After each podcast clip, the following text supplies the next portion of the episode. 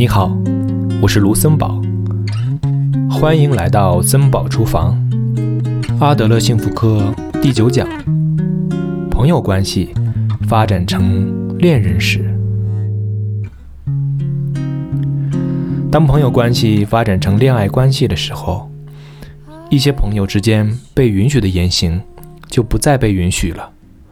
具体来说，例如不可以跟异性朋友一起玩儿，有时候甚至仅仅因为跟异性朋友打电话，恋人就会吃醋。像这样距离近了，关系也深了。如果对方过得幸福，能够真诚的去祝福。这才是爱，相互束缚的关系，其实很快就会破裂。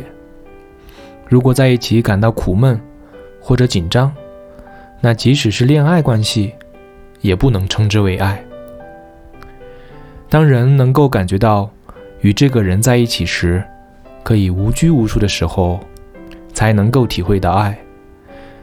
既没有自卑感，也不必炫耀优越性。能够保持一种平静而自然的状态。真正的爱，应该是这样的。另一方面，束缚是想要支配对方的表现，也是一种基于不信任的想法。与一个不信任自己的人处在同一个空间里，那就根本不可能保持一种自然状态。如果想要和谐生活在一起，那就必须。把对方当成平等的人。